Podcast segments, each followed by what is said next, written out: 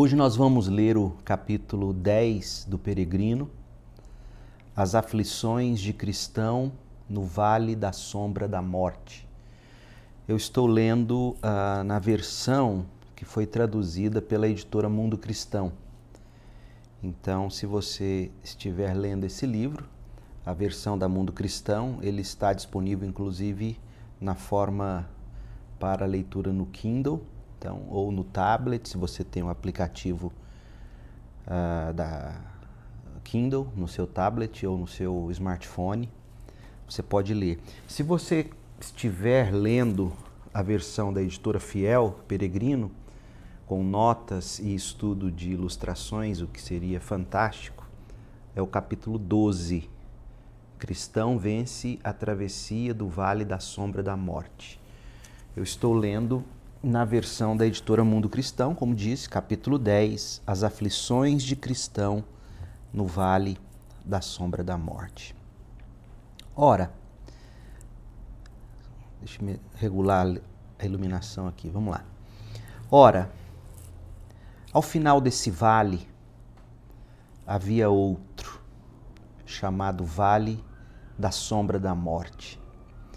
Veja que a vida cristã é descrita assim como uma sucessão de vales, uma sucessão de dificuldades.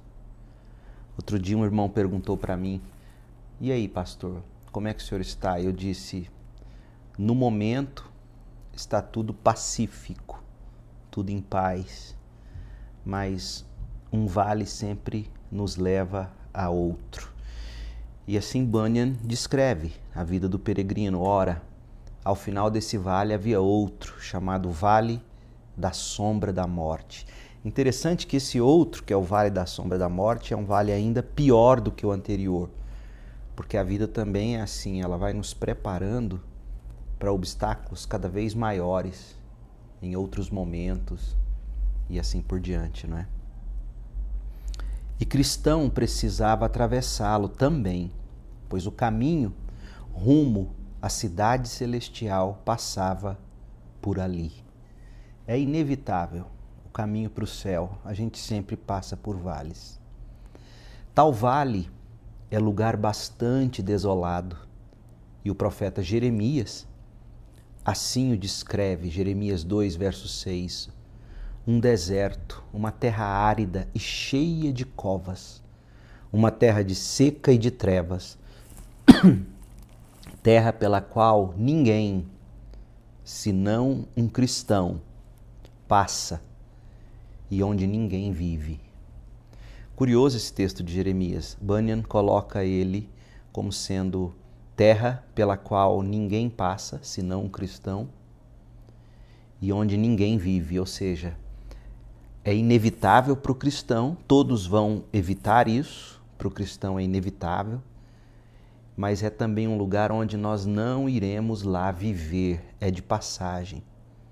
É? Ainda que eu ande pelo vale da sombra da morte, esse vale tem começo, esse vale tem final e nós só apenas o atravessamos. Ora, ali cristão sofreu provação pior do que sua batalha contra Apolion, como o leitor verá na sequência. Vi então no meu sonho que, ao chegar à fronteira da sombra da morte, Cristão encontrou ali dois homens, filhos do que deram um relato negativo da boa terra, números 13 e 31. Esses dois homens ah, estavam se apressando em voltar. Cristão falou com eles assim. Então, Bunyan chama atenção para aqueles espias que não tiveram fé quando Moisés os enviou a, a verificar como era a terra prometida e eles não creram no poder de Deus, viram só os problemas. E Cristão encontrou ali dois desses, né, que deram relato negativo da boa terra. Eles estavam se apressando a voltar. Cristão falou com eles assim: Aonde vão? Estamos voltando e é bom que trate de fazer o mesmo. Se é que você preza a vida ou a paz. Por quê? Qual o problema? Problema seguimos pelo mesmo caminho que você e fomos até onde nos permitiu nossa audácia. De fato, quase não pudemos voltar, pois se avançássemos um pouco mais, não estaríamos aqui para trazer-lhe estas notícias. Muita gente, como esses homens incrédulos, tenta seguir na vida sustentando-se na audácia, na força de vontade, na autodeterminação. Veja que esta esse combustível ele não é suficiente para nos bancar e nos fazer prosseguir, não é? Chegar longe. Eles logo voltaram, foram até onde a audácia deles permitiu que eles chegassem. Cristão então pergunta: Mas o que foi que encontraram?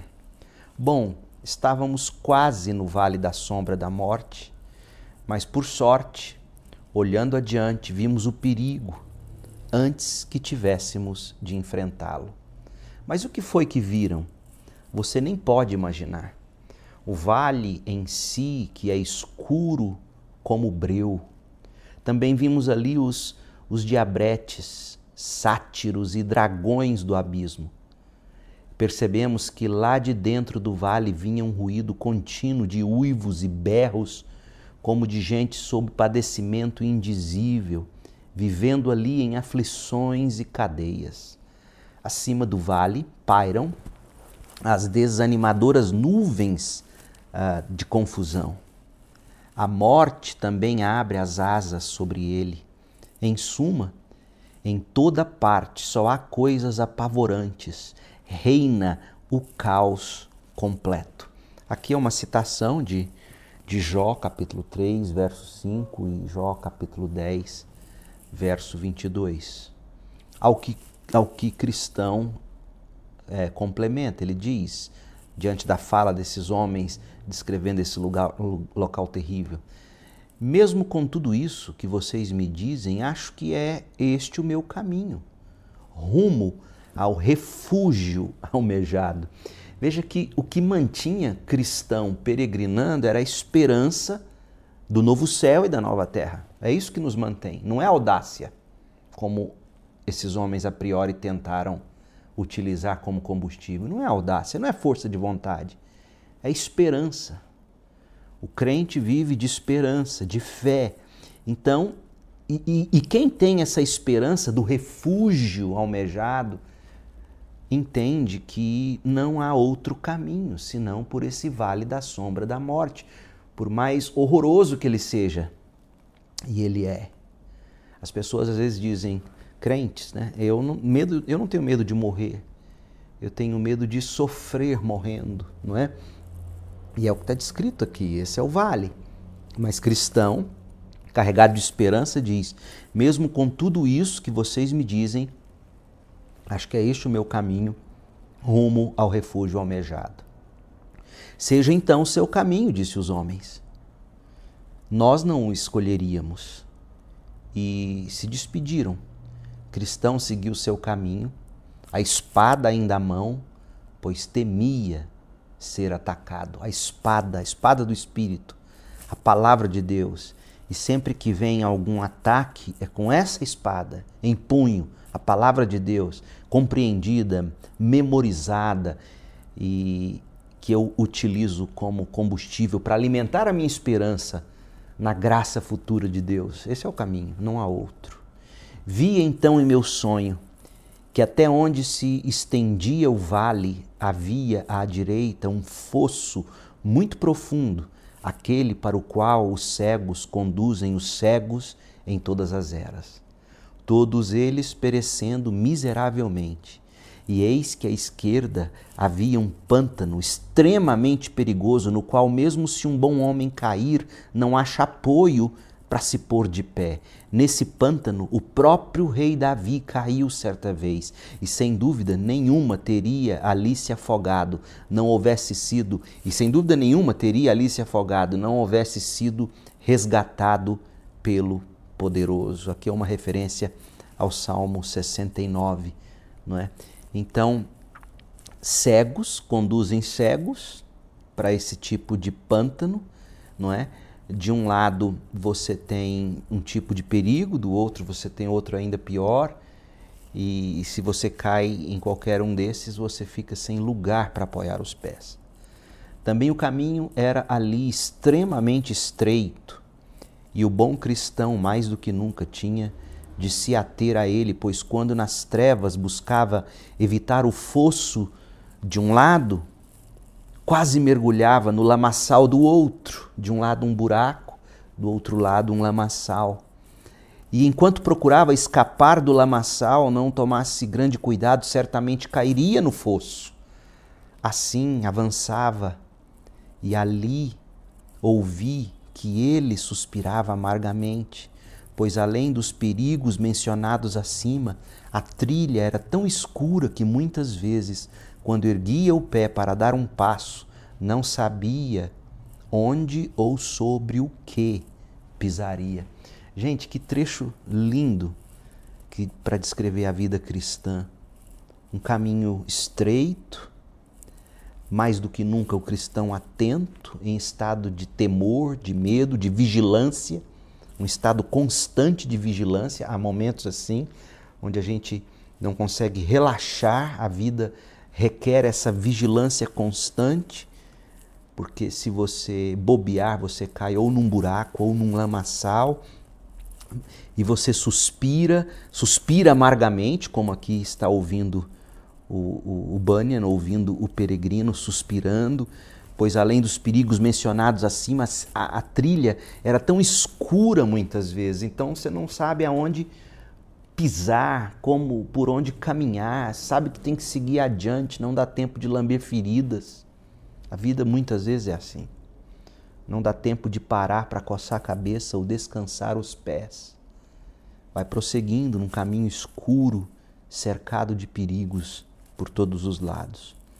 Mais ou menos, continua o texto, mais ou menos pelo meio do vale, percebi abrir-se a própria boca do inferno, enquanto as margens do caminho permaneciam igualmente acidentadas.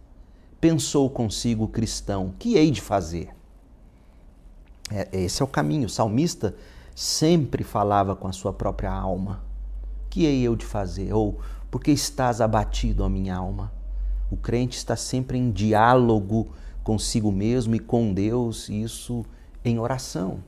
Isso é o que Paulo chama de orai sem cessar. Né? E aí, que hei de fazer? E as chamas e os fundos brotavam do abismo em abundância, incessantemente, com centelhas e sons horripilantes, coisas insensíveis à espada de cristão, ao contrário de Apolion coisas insensíveis à espada de cristão, tanto que ele se viu forçado a embanhar a espada e refugiar-se noutra arma, chamada toda oração. Tá vendo? Há momentos em que a palavra empenhada, se não for regada com oração, não adianta. Então clamou, e o clamor assim chegou aos meus ouvidos. E aí nós vamos ler o, o clamor do peregrino. Mas é um trecho interessante que mostra que há um tipo de sofrimento que não basta você ler a Bíblia, não basta você memorizar a Bíblia, não basta você meditar na Bíblia, não basta você pensar biblicamente. Você precisa orar. Você precisa se curvar em oração. Você precisa banhar essa palavra em oração. É isso que Bunyan está nos revelando aqui na vida do peregrino. E eis o clamor do peregrino: Ó oh Senhor, te suplico, livra a minha alma. Salmo 116, 4. Assim caminhou o longo trecho, embora as chamas se aproximassem dele cada vez mais. Também ouvia vozes aflitas e afãs de um lado e de outro, tanto que por vezes chegava a pensar que seria estraçalhado ou pisoteado como barro pelas ruas. Ele contemplou essa visão apavorante e ouviu esses sons terríveis durante quilômetros e quilômetros. A certa altura, pensando ouvir um grupo de demônios vindo em sua direção, parou e pôs-se a cogitar o que melhor havia a fazer. Ataques demoníacos. Às vezes lhe cruzava a mente a sombra da ideia de voltar. Depois pensava que já deveria estar a meio caminho do final do vale. Lembrava também que já havia vencido muitos perigos e que o risco de voltar talvez fosse muito maior do que o de avançar, portanto, determinou-se a prosseguir. Todavia, os demônios pareciam se aproximar cada vez mais. Mas, quando já estavam quase sobre ele, clamou com voz muitíssimo intensa: Andarei na força do Senhor. E eles recuaram, não se aproximando mais. Veja o que Bunyan nos ensina sobre como resistir ao diabo. Porque, na verdade, é isso que está acontecendo aqui. Como resistir ao diabo e ele fugirá de vós. Primeiro, ele falou de estar sempre empunhando a espada e que chegou um momento que ele precisou banhar tudo isso com muita oração. Ele anda um longo trecho e ele pensa ter ouvido um grupo de demônios vindo em sua direção, parou e começou a cogitar se não deveria, o que, o que melhor ele deveria fazer. E às vezes ele flertava com a possibilidade de desistir, de voltar. Mas o que, que o alimentou? Alimentou sua fé e sua esperança de forma a ele prosseguir. É que ele se lembrou ah, de que ele estava no meio do caminho. Ele se lembrou de que já tinha vencido muitos perigos e o Deus que esteve com ele até aquele momento é o mesmo que estaria com ele até o final. Então, como é bom nós eh, irmos acumulando esse tipo de experiência com a graça de Deus, saber lembrar nosso próprio coração, nossa própria alma, de todas as vezes que Deus nos alimenta e nos livra, fazendo-nos perseverar. E é, e é isso o que a gente vê aqui, as experiências desse homem com Deus e os demônios pareciam se aproximar cada vez mais, mas quando estavam quase sobre ele, clamou com voz muitíssimo intensa: Andarei na força do Senhor. Ele de fato se entrega a Deus e diz: Eu não tenho forças para isso. É, é uma espiritualidade sóbria nos dias em que a gente vive com tantos exageros. De um lado, sem se dar o, o menor crédito a essa luta espiritual demônios e diabo o tempo todo nos tentando e nos fazendo desistir. Muitos ignoram por completo, outros levam em excesso essa ideia. E o peregrino aqui, quando ele percebe que pode ser uma dessas ações demoníacas, ele o que ele faz?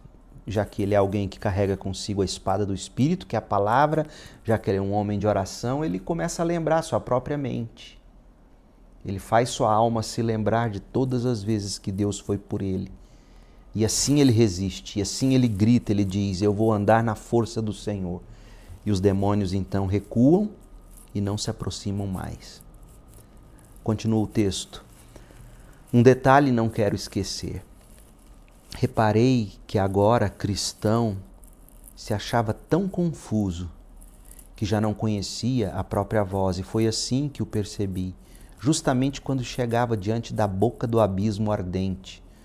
Um dos malignos postou-se atrás dele e de modo sutil se aproximou, sugerindo-lhe aos sussurros muitas blasfêmias repulsivas que ele de fato julgou terem nascido de seus próprios pensamentos. Veja, que, que coisa sutil está sendo dita aqui por Bunyan. Há momentos em que na sutileza dos nossos pensamentos, a gente já não sabe mais se é os nossos próprios pensamentos ou se são setas demoníacas cruzando a nossa mente. Quem, quem lê a autobiografia de John Bunyan descobre o quanto ele lutou com esse tipo de coisa. Pensamentos que hoje a psiquiatria chamaria de talvez de, de, de pensamentos intrusivos. Então ele tinha isso, ele lidava com essas tentações e que ele dá o devido nome. Né? São, são vozes demoníacas na mente dele, são, são tentações. E, e às vezes é tão intenso que ele não sabe mais se é a, a, negatividade, digamos assim, do próprio coração ou se é algo do próprio diabo sussurrando na alma dele, não é? E isso perturbou mais cristão do que tudo que enfrentara até ali, chegando mesmo a pensar que deveria blasfemar contra aquele que tanto amara antes. Se pudesse, porém, evitá-lo, não o faria, mas não teve discernimento para tapar os ouvidos, nem para compreender de onde vinham essas blasfêmias. Discernimento. Veja que quando ele perde o discernimento, que deveria fazê-lo não dar ouvidos a isso, tapar os ouvidos de alguma maneira, e, e também discernimento para discernir de onde vinham as blasfêmias. Porque a cura está sempre atrelada ao diagnóstico correto, não é? Então, depois de viajar por tempo considerável nessa situação desalentadora, julgou ouvir a voz de um homem que à frente dele dizia: Embora ande pelo vale da sombra da morte, não temerei mal nenhum, pois tu estás comigo. Ah, e aqui é uma referência ao Salmo 23, versículo 4. Então se animou por três motivos. Veja, é curioso, a palavra de Deus te traz ânimo. Quando ele se lembra dessa voz, isso anima por três motivos. Primeiro, porque deduziu disso que alguns que temiam a Deus estavam também nesse vale com ele. Segundo, porque sentia que Deus estava com eles, mesmo naquela situação sombria e lúgubre, e porque não há de estar comigo, pensou ele, embora eu não o perceba em virtude dos obstáculos que caracterizam esse lugar.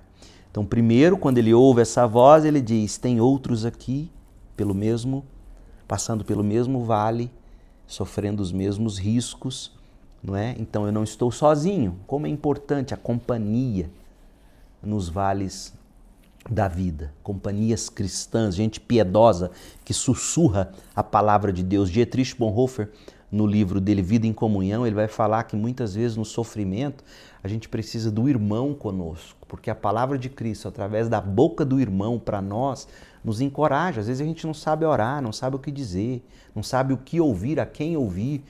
E, e se você tem um irmão que vem e sussurra de novo a palavra de Deus para você, você se vê com alguém, isso já é encorajador, não é? Ah, então aqui o peregrino ele se lembra, ele diz, olha, tem mais alguém comigo. Segundo, ah, ele mesmo naquela situação sombria e lúgubre, e porque não há de estar comigo? Deus esteve, estava com aqueles outros, porque não estaria com ele também? E terceiro, porque esperava, se viesse a alcançar esses que estavam sussurrando o salmo, ter companhia em breve. Por isso prosseguiu e chamou o que estava à sua frente. Mas este não sabia o que responder, pois também se julgava só ali naquele local. E assim que raiou o dia, disse cristão, ele torna a sombra da morte em manhã. Veja, raiou o dia. Não é? Amós 5, versículo 8. Raiou o dia. O choro pode vir durante a noite, mas a alegria vem pela manhã. O vale da sombra da morte é passageiro.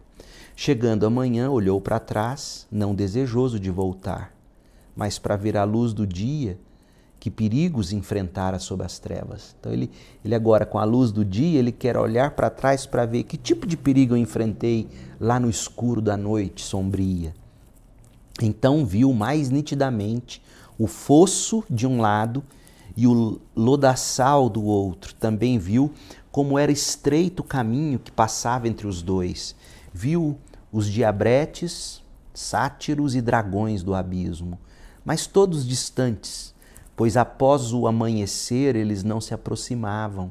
No entanto, a eles se revelaram, segundo o que está escrito em Jó 12, 22. Revela coisas profundas das trevas e traz à luz densas sombras. Ora, Cristão ficou muito impressionado com o livramento de todos os perigos desse caminho solitário. Perigos esses que, embora antes temesse muito, agora via mais claramente, pois a luz do dia os tornava patentes. Por essa hora nascia o sol, E eis aí outra misericórdia para cristão, pois o leitor deve notar que, embora a primeira parte do Vale da Sombra da Morte fosse perigosa, essa segunda parte que ele tinha agora pela frente era muito mais perigosa, se é que isso era ainda possível. Quando você pensa, agora clareou, é aí que vem o perigo, não é? Do lugar onde estava até o final do vale, o caminho era tão cheio de ciladas, armadilhas, laços e redes de um lado, e tão repleto de abismos, armadilhas, profundos buracos e íngremes desfiladeiros de outro, que estive agora escuro tanto quanto durante a primeira parte do percurso, mesmo que ele tivesse mil almas, todas elas certamente pereceriam. Mas como? Como já disse, o sol acabava de nascer e Cristão exclamou: Sua vela brilhou sobre minha cabeça e com a luz, a sua luz eu ando em meio às trevas. Jó 29:3. Foi sob a luz, portanto, que alcançou o final do vale. Agora eu via no meu sonho que no final do vale jaziam ossos, sangue, cinzas e corpos lacerados de homens, de peregrinos que por ali haviam passado anteriormente. Enquanto eu cogitava qual seria a razão disso, divisei pouco adiante de mim uma caverna onde dois gigantes, Papa e Pagão, habitaram outrora. Fora pelo poder e pela tirania deles que esses homens cujos ossos, sangue e cinzas jaziam ali acabaram cruelmente mortos. Por tal lugar, porém, cristão passou sem muito risco, diante do que fiquei um tanto surpreso. No entanto, soube depois que Pagão estava morto havia muito tempo, e quanto ao outro, embora ainda vivo, em virtude da idade avançada e também dos muitos combates acirrados que enfrentara nos anos mais jovens, estava tão louco e, e, tanto o atacava o reumatismo que agora pouco mais fazia além de sentar à entrada da caverna, roendo as unhas e rindo maliciosamente dos peregrinos que passavam, pois não conseguia se aproximar deles. Ah, ele, obviamente, aqui ele está falando de dois períodos, né? O período pagão e o período, digamos, cristão romano apostólico, né? Cristão romano apostólico romano, período pagão que já havia morrido. Afinal, o cristianismo, mesmo que através do catolicismo, havia tomado conta, digamos, da, da Inglaterra, né? Terra que era a terra de John Bunyan. Então, o cristão está falando desses dois inimigos, pagão e o Papa, ou a Igreja Católica Romana, que fizeram milhares de vítimas com suas crueldades ou mentiras, né? Tanto que ele diz aqui que esses ossos, esses sangue, cinzas que jaziam ali, eh, foram cruelmente mortos por esses dois. O paganismo já estava morto, porque o cristianismo tomara seu lugar. E o cristianismo católico romano, Bunyan o enxergava como alguém moribundo, adoecendo, morrendo, já que a reforma protestante tinha acabado de, de tomar conta ali daquele período da igreja, da, da Inglaterra inclusive, 1500 e alguma coisa, aqui 1600 e tanto, Bunyan, não é? Fazia parte daquele movimento, Bunyan que era um batista, ele fazia parte daquele movimento não conformista, que não se conformava com o catolicismo romano, que se via ainda na igreja da Inglaterra, então ele, ele via o Papa ainda como alguém que fazia vítimas, a igreja católica romana ou a igreja anglicana toda misturada com o catolicismo, ele via que o Papa ainda fazia alguma vítima, mas não era tanto mais, que agora ele mais observava os peregrinos que passavam, pois não conseguia se aproximar deles, a igreja não, não chegava mais no povo, não conseguia mais chegar até o povo, então essa é a leitura que Jambani está fazendo aqui. E o texto prossegue dizendo: Vi, portanto, que cristão seguia o seu caminho. Embora, ao ver o velho sentado à entrada da caverna, não soubesse o que pensar, pois este, mesmo sem poder persegui-lo, falou: Não vão sem emendar, não é? Enquanto mais de vocês não forem queimados vivos. não vão se emendar, não é? Enquanto mais de vocês não forem queimados vivos. Ou seja, eles não tinham força para impedir o povo de, de deixar de seguir a verdadeira fé cristã, não é? Expressa, segundo Bunyan vê aqui, pelo, pelo protestantismo. Então, já que a Igreja Católica ou a Igreja da Inglaterra, toda catolicizada, por mais que tem, já tenha tentado, já havia tentado se desvincular do catolicismo romano, então não, não alcançavam o povo, o que, que eles faziam? Perseguiam, matavam. Jambani mesmo estava preso quando escreveu O Peregrino, preso porque ele não podia pregar sendo um não conformista, um não membro da Igreja da Inglaterra. Ele era um batista, um não conformista. E dentre esses grupos, além dos batistas, existiam os congregacionais e outros, não é? Então, enquanto vocês não aprenderem que esse não é o caminho, diz o velho aqui uh, na figura desse papa que Bunyan descreve, então, enquanto vocês não se emendarem, não, não criarem juízo, é, muitos de vocês continuarão sendo queimados vivos. A perseguição continua. Mas Cristão seguiu calado, ensaiou um semblante tranquilo e afastou-se dali incólume. Depois salmodiou: Ó oh, mundo de maravilhas, a vida conservei, em meio mesmo às angústias que aqui achei. Abençoada a mão que me salvou disso tudo, trevas, demônios, inferno, pecado mais agudo, me envolveram, me cercaram de fato enquanto nesse vale estive, chão ingrato, laços, abismos e ciladas rondavam o caminho, para que eu, tolo inútil, e avançando sozinho, fosse pego, enredado e lançado na escória, mas hoje vivo. É a Jesus que devo toda a glória. E assim ele termina o capítulo falando do vale da sombra da morte. Capítulo 11 o encontro de cristão e fiel. Deixa-me ver se, se a gente continua a leitura aqui hoje.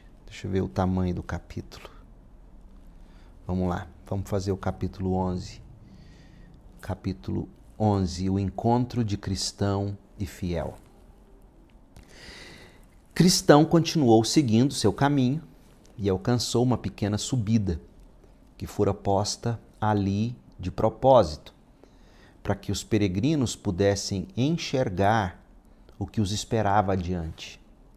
Ele, ele subiu e, olhando para frente, viu o fiel à distância e gritou-lhe: Ei, ei, alô, espere aí, que agora você tem companhia. Fiel olhou para trás e Cristão novamente gritou: Espere aí, espere até eu alcançar você.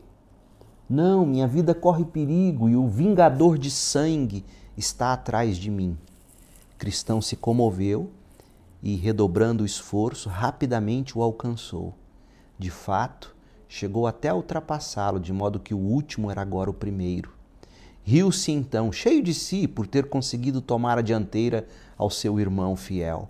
Mas calhou que, sem olhar onde pisava, súbito tropeçou e caiu, e não conseguiu se levantar enquanto fiel não chegou para ajudá-lo. Veja o que é o orgulho. O orgulho precede a queda, não é? Ele riu, né? De fato chegou até ultrapassá-lo, de modo que o último agora era o primeiro, riu, cheio de si por ter conseguido tomar a dianteira, como se a vida cristã fosse uma competição, né? Como, perdão, como se a vida cristã fosse uma competição. E ele tropeça e cai, não consegue se levantar enquanto o amigo fiel não chega para levantá-lo.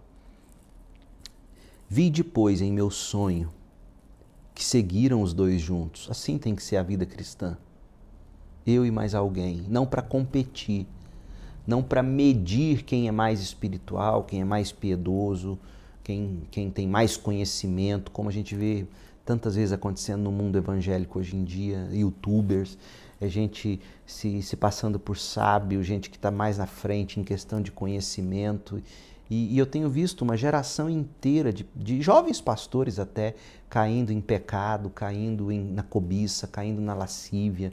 Por quê? Porque parece que enxergam a vida cristã assim, eh, você tem que ultrapassar o que está à frente de você, você tem que ter mais, mais seguidores na sua rede social, você tem que ter mais pessoas dando like nos seus vídeos, você tem que ser mais chamado para pregar nas conferências e, etc. Quer dizer, mede a vida cristã dessa maneira, você tem que estar sempre na frente do outro, olhando para trás.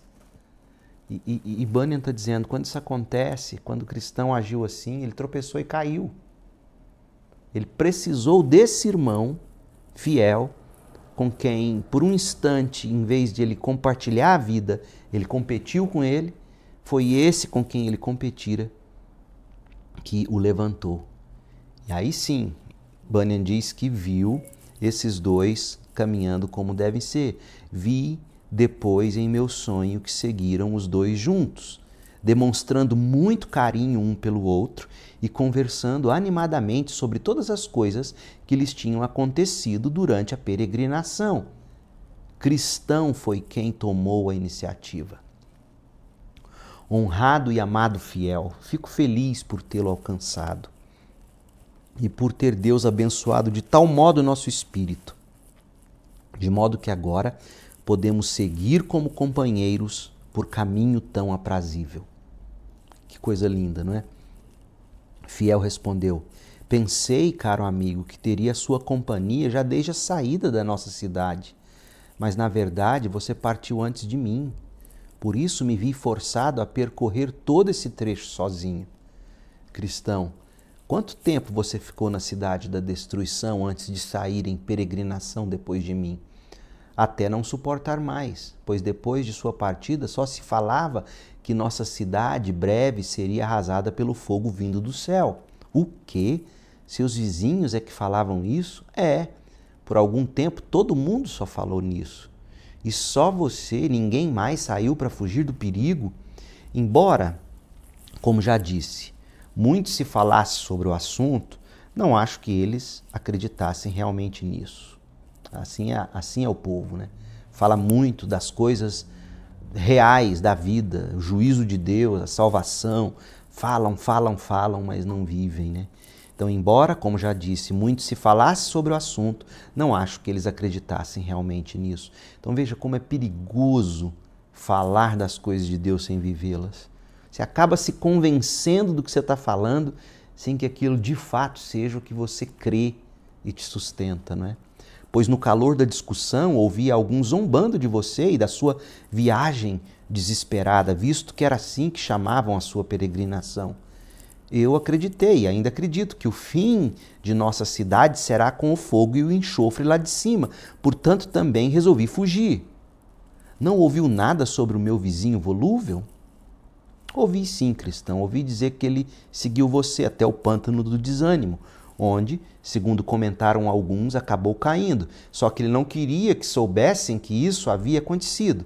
Tenho certeza de que ele ficou totalmente emporcalhado com aquela sujeira toda. O que os vizinhos disseram para o volúvel? Desde a sua volta, ele se tornou alvo de muita zombaria, e isso entre gente de todo tipo. Alguns ainda escarnecem dele e o desprezam, e poucos lhe oferecem trabalho. Hoje ele está sete vezes pior do que se jamais tivesse saído da cidade. Claro que Bunyan está fazendo uma alusão àqueles que não contam os custos, dizem-se cristãos, discípulos de Jesus, mas voluvelmente abandonam e quando eles voltam, o estado deles é sete vezes pior, não é? E a casa limpa, como vai Jesus contar, não é? Lá no Evangelho, a casa limpa, mas sem Cristo de fato ocupando, vem outros sete espíritos ainda piores e, e, e tomam o lugar que fora de outro no passado. Então aqui está um homem miserável, volúvel é um homem miserável, alvo de zombaria, crente que desviou, não tem crédito mais de ninguém, não consegue trabalho. Por quê? Porque volúvel, não contou os custos e, e, parece e surge emporcalhado, ele volta a comer o próprio vômito, como Pedro vai dizer. Então assim é a vida de quem começa a fé cristã, quem começa o cristianismo e volta para trás. Observa ao seu redor, gente que um dia se disse cristã, que começou a seguir o caminho da cruz, mas que volta para um estado ainda pior do que o começo. Não é à toa que os presídios estão cheios de filhos de crentes, até filhos de pastores, filhos de famílias crentes. Por quê? Porque começaram a vida cristã, viveram, sei lá, de um jeito, e o estado deles hoje é pior do que um dia foi. Mas por que todos se viraram assim contra volúvel? perguntou o cristão, se também desprezam o caminho que ele abandonou. Pergunta interessante. O povo diz: enforquem-no, ele é vira-casaca, não foi fiel à sua convicção. Acho que Deus chegou mesmo a incitar inimigos que o vaiassem para fazer dele um exemplo por ter abandonado o caminho. Veja que o mundo de fato não tolera quem não tem convicção. E por um lado, por outro, se você demonstra convicção que é superior à dele, ele, ele, ele vai te chamar de intolerante. Uh, na verdade, aqui, como ele um dia teve uma convicção cristã que agora ele abriu mão dela, ele é escarnecido, ele é vira casaca. E, e, e interpreta isso como que, na, fazendo o fiel dizer, né? como se o próprio Deus estivesse mostrando: olha o que acontece com quem não mantém sua convicção. O cristão então perguntou: não conversou com ele antes de, de partir? Cheguei a vê-lo certa vez na rua, mas ele me lançou um olhar esquivo, de longe, como quem está envergonhado do que fez. Não conversei com ele. Bom, logo que parti, disse cristão, tinha esperança nesse homem. Mas agora temo que vá perecer na cidade da, na destruição da cidade. Pois a ele aconteceu conforme o sábio provérbio: o cão voltou ao seu próprio vômito, e a porca lavada voltou a revolver-se no lamaçal. Segunda de Pedro 2:22. Fiel perguntou: "Também tenho os mesmos temores em relação a ele, mas quem é que pode evitar o que deve acontecer? Ora, bom vizinho fiel, melhor é deixá-lo para lá e falar de coisas mais urgentes para nós. Diga-me, com o que você deparou no caminho até aqui, pois seria um verdadeiro prodígio se ainda não houvesse encontrado algumas coisas admiráveis. Fiel respondeu: Escapei do pântano, pois vi você cair ali. E cheguei à porta sem passar por esse perigo. Só encontrei certa mulher chamada Libertina que procurava alguma forma de me prejudicar. Então, Fiel mostra duas coisas aqui para nós nessa fala dele, né? Escapei do pântano, pois vi você cair ali. E cheguei à porta sem passar por esse perigo. Ou seja, enxergou os tropeços do irmão e disse: Por aí eu não vou. Por outro lado, não vigiou e de alguma forma quase que foi prejudicado pela mulher chamada libertina. Provavelmente tenha caído nos braços dela, mas logo conseguiu recobrar o caminho. Então, sempre que não se vigia, é, o risco de cair é enorme, não é? Cristão respondeu: ótimo que tenha escapado da rede da mulher libertina. José muito sofreu nas mãos dela, mas escapou como você. Só que isso quase lhe custou a vida.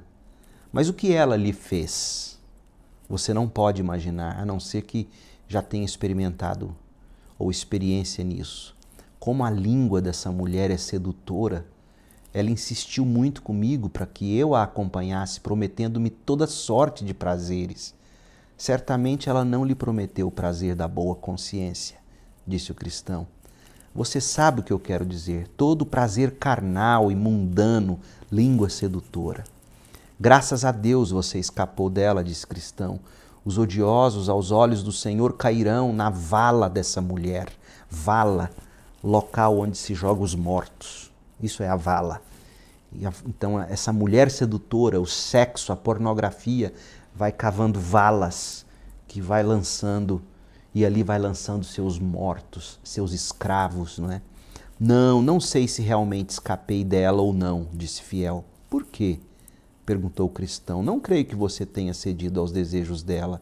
Não, não me corrompi, pois me lembrei de um texto antigo que havia lido que diz: Os seus pés descem para a morte, os seus passos conduzem diretamente para a sepultura. Provérbios 5, versículo 5. Então fechei os olhos, pois não queria me deixar enfeitiçar por seus olhares. Então ela me insultou, mas segui meu caminho. Não sofreu nenhum outro ataque pelo caminho? Pergunta o cristão. Mas antes de prosseguirmos, ouça o que ele fez. Na verdade, ele diz aqui que ele não chegou a cair com essa mulher. Por quê? Por dois motivos. Fechou seus olhos, não se deixou levar pela sedução que encanta os olhos, mas também alimentou sua fé e sua esperança com a palavra. Provérbios 5:5, seus pés descem para a morte. Então, eis aqui, por exemplo, um antídoto contra a lascívia, a luta contra a pornografia, contra o sexo ilícito, né? É você não se deixar seduzir pelo que os olhos se encantam. Feche seus olhos, faça como Jó, um voto de não olhar para a virgem, né? Feche os olhos, mas ao mesmo tempo alimente o coração com a palavra, não é? Paulo vai dizer isso em em Gálatas 3, verso 3, Gálatas 3, verso 5, o poder do Espírito que age em nós quando a gente crê na palavra. Né? Isso é andar no Espírito. Fiel então disse: Chegando ao sopé do morro chamado Dificuldade, encontrei um homem bem idoso que me perguntou quem eu era e para onde eu ia. Eu lhe disse que era um peregrino que seguia rumo à cidade celestial. Disse-me então o velho: Você parece ser um homem honesto Será que não se disporia a ficar comigo pelo salário que lhe pagarei? Perguntei então seu nome e onde ele morava. Respondeu-me que se chamava Adão, o primeiro, e que morava na cidade do engano. Eu lhe indaguei sobre o trabalho e que salário pagaria. Ele respondeu que eram muitos prazeres e que com salário ou como e que como salário eu afinal seria o herdeiro dele. Perguntei ainda, continuou fiel, o que havia em sua casa e que outros servos ele possuía? Respondeu que em sua casa havia todos os deleites do mundo e que seus servos eram os que ele mesmo gerava. Pedi que me dissesse então quantos filhos tinha. Disse-me que só tinha três filhas: cobiça da carne, cobiça dos olhos e ostentação dos bens. 1 de João 2,16 e que eu poderia me casar com todas elas se quisesse. Perguntei-lhe finalmente quanto tempo gastaria ou gostaria que eu morasse com ele. Respondeu-me: enquanto ele vivesse. Bom, e a que conclusão chegaram você e o velho, afinal? Ora, de início me senti até inclinado a acompanhar o homem, pois achei que falava belas palavras. Mas, reparando em sua testa enquanto conversava com ele, li a seguinte frase: despasse, dispa-se do velho homem com seus feitos, ou afaste-se do velho homem, não é? Abandone o velho homem com seus feitos. Então o nome dele aqui é isso, é Adão, não é? É o, o, o primeiro, morava na cidade do engano, e o que ele tem a oferecer, esse Adão que habita em nós, que vive na cidade do engano, o que ele tem a nos oferecer é cobiça da carne, cobiça dos olhos, ostentação dos bens, e aí o que fez de novo o fiel aqui no caso fugir dessa tentação foi se lembrar, ele diz que ele leu nas testas do velho, né, a frase de Colossenses 3:9, fuja do velho homem com seus feitos. De novo, o poder da palavra de Deus. E então, perguntou o cristão, então me veio queimando na mente a ideia de que, apesar de tudo o que ele disse, e por mais que me bajulasse, quando me alojasse na sua casa, me venderia como escravo. Então pedi que não me dissesse mais nada, pois não me aproximaria da porta de sua casa. Diante disso, ele me injuriou e me disse que enviaria atrás de mim alguém que tornaria o meu caminho amargo para a alma. É isso que faz a carne com a gente. Quando você diz não para ela, ela vem nos amargando. Aí virei-me para me afastar dele. Mas assim que o fiz, senti que ele me agarrava, dando-me um puxão tão forte que pensei que havia arrancado um pedaço de mim. Isso me fez clamar: Ó oh, homem desprezível! Então segui o meu caminho morro acima. Já havia subido a metade da encosta. Quando olhei para trás e vi alguém me seguindo, ligeiro como vento, ele me alcançou bem no lugar onde fica o banco cristão então falou: Foi bem onde eu me sentei para descansar, mas o sono me venceu. Ali perdi este rolo que trago junto ao peito. Mas ouça-me, disse Fiel, bom irmão meu, assim que o homem me alcançou, senti uma forte pancada que me derrubou no chão e ali fiquei como morto. Quando eu voltava a mim, ainda tonto, Perguntei por que fizera aquilo. Disse que era por causa de minha secreta atração por Adão, o primeiro, e dizendo isso, me desferiu outro golpe fortíssimo no peito, estirando-me no chão de costas. Assim fiquei ali caído de novo aos pés dele, como morto. E quando voltei novamente a mim, clamei misericórdia. Ele, porém, disse: Não sei o que é misericórdia. E de novo me atingiu com certeza teria dado cabo de mim, mas então alguém chegou e mandou que ele parasse. Veja, sempre que a gente flerta com esse velho homem em nós, o Adão, o primeiro, a carne, ela nos golpeia, ela nos golpeia, ela não sabe o que é clemência, a carne não sabe o que é misericórdia, ela nos golpeia. Quem foi que mandou que ele parasse? perguntou o cristão. Não reconheci de início, mas vi as cicatrizes em suas mãos e no flanco, e concluí que era nosso Senhor. Então me pus de pé e subi o resto da encosta. O homem que o golpeou era Moisés. Ele não poupa ninguém e tampouco sabe demonstrar misericórdia para com aqueles que violam a sua lei. Assim é a lei sem o Espírito. Assim é a lei quando ela é acordada, assim é a carne, melhor dizendo, quando ela é acordada pela lei. Não, não pode. Então, esse que vem e golpeia é a lei que acorda a nossa carne e, e não conhece clemência, não conhece misericórdia. Se não é Cristo vindo para nos resgatar, a gente não prossegue. Então, a gente aprende aqui que o antídoto contra as tentações da carne não é religião não é necessariamente mais igreja, mais ritual. É Cristo, é um relacionamento com Ele, é a palavra de Deus, é oração, é Cristo vindo em nosso socorro, não é? Porque religião, lei, a palavra seca não tem clemência. Ela tem que ser empoderada pelo Espírito, tem que ser a mensagem do Evangelho que nos socorre. Fiel respondeu: Eu bem sei, não foi a primeira vez que me encontrei com Moisés. Foi ele quem me procurou quando eu ainda morava na segurança do lar e me disse que queimaria minha casa sobre a minha cabeça se eu lá permanecesse. Cristão perguntou, mas você viu a casa que ficava lá no cume do morro, do lado em que Moisés o alcançou? Vi, e vi também os leões antes de chegar até lá. Quanto a eles, acho que estavam dormindo, pois era por volta do meio-dia, e como tinha ainda boa parte do dia pela frente, Passei pelo porteiro e desci o morro.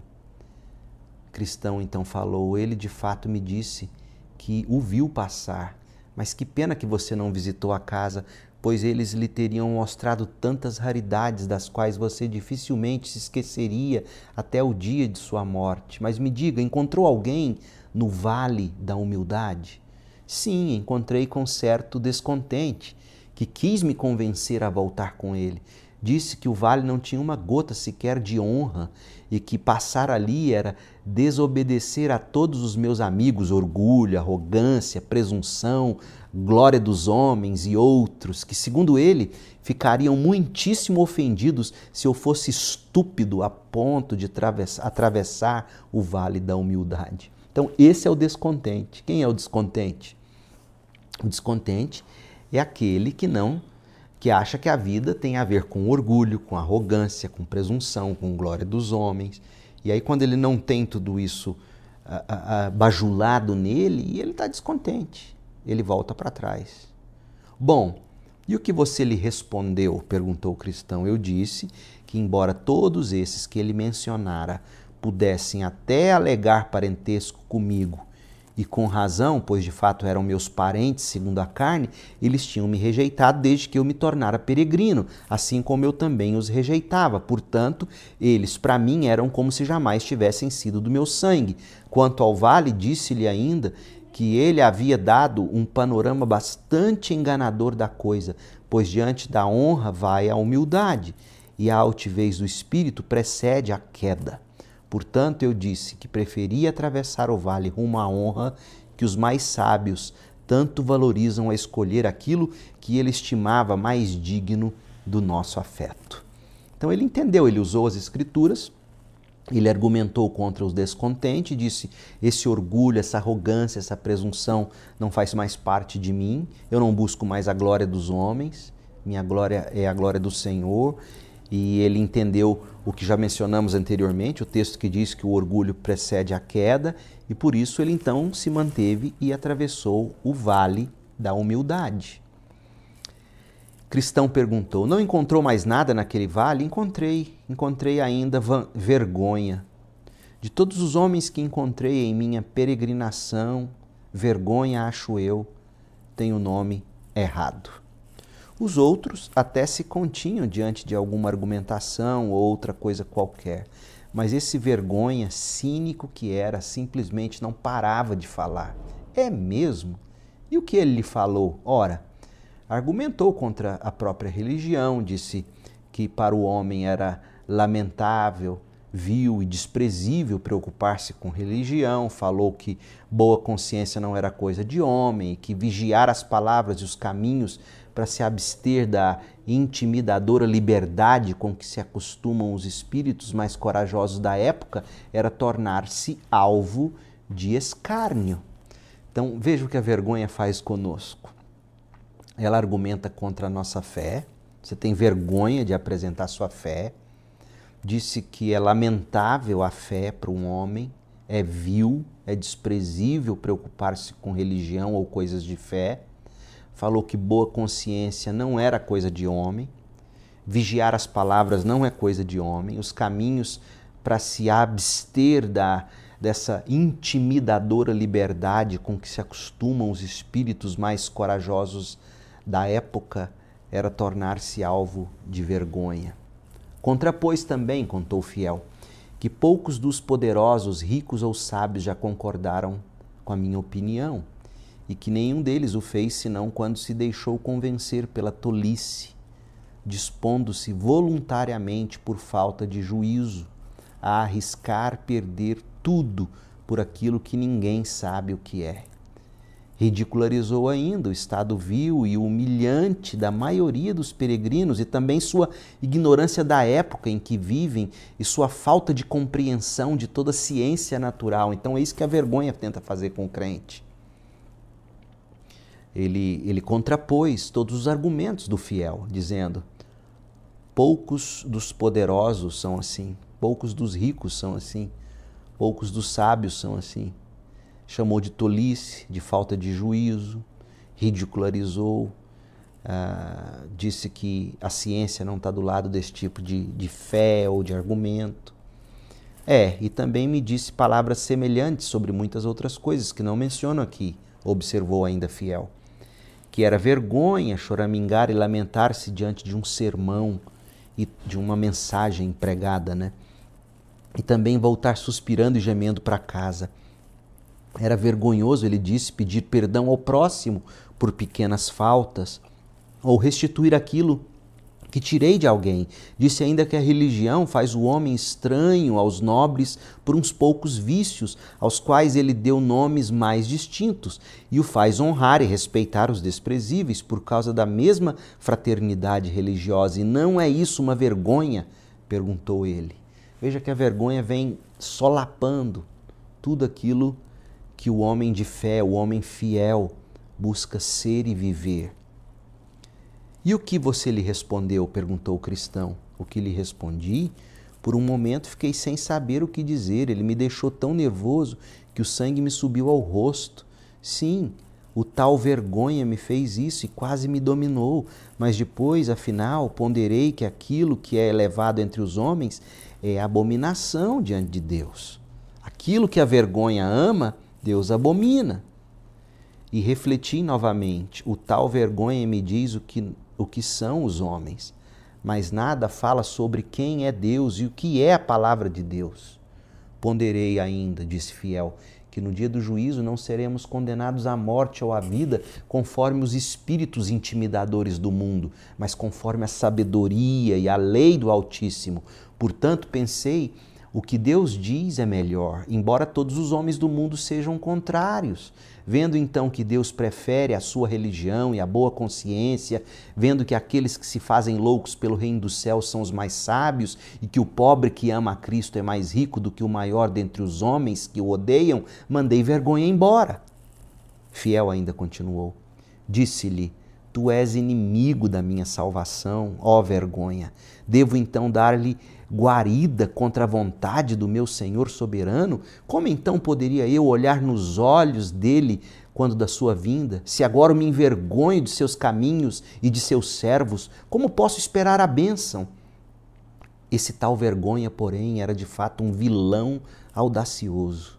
Quase não conseguia afastá-lo de mim, pois ele me assombrava e continuamente me sussurrava nos ouvidos uma ou outra das enfermidades que acometem a religião. Então, se não tentou mostrar as fraquezas da religião, já que não o intimidou com os argumentos que, segundo ele, são vergonhosos para o mundo, ele agora tenta intimidá-lo, mostrando as fraquezas da religião. Afinal, eu lhe disse que em vão tentava me convencer, pois as coisas que ele desdenhava, nelas eu via a maior glória, e assim finalmente me livrei desse importuno. Depois de afastá-lo de mim, cantei. As provações que vêm ao homem leal, obediente ao chamado celestial, são variadas e à carne adequadas, e voltam, voltam sempre renovadas, tanto que agora, ou quem sabe lá no futuro, talvez sejam vencidos ou expulsos no duro. Ah, que os peregrinos estejam atentos então e a si mesmos renunciem, homens que são. Cristão disse: Vejo com alegria, meu irmão, que você resistiu a esse vilão com muita coragem, pois dentre todos, como você já disse, acho que ele tem o nome errado. Ele é atrevido, a ponto de nos seguir pelas ruas, tentando nos cobrir de vergonha perante todos os homens, ou seja, nos deixar envergonhados do que é bom. Não fosse ele audacioso, jamais tentaria fazer o que faz. Portanto, devemos resistir à vergonha. Afinal, não obstante todas as suas intimidações, ele exalta os loucos e ninguém mais. Os sábios herdarão a glória de Salomão, mas a vergonha será a exaltação dos loucos. Provérbios 3, 35. Que coisa linda! A vergonha será a exaltação dos loucos. Por isso que a Bíblia diz que os tímidos não herdarão o reino do céu. Os que se envergonham de Cristo diante dos homens, negando Cristo diante dos homens, vão ser negados também por Cristo diante do Pai. Fiel então falou: Acho que devemos clamar auxílio contra a vergonha, aquele que nos quer valentes pela verdade na terra. Você está certo, mas não encontrou ninguém mais naquele vale? Não, eu não, pois o sol me acompanhou durante todo o resto da travessia desse vale, como também do vale da sombra da morte. Que bom, né? Alguns caminham pelo vale com mais luz do que outros mas não se esqueça de que a vergonha quase destruiu o fiel.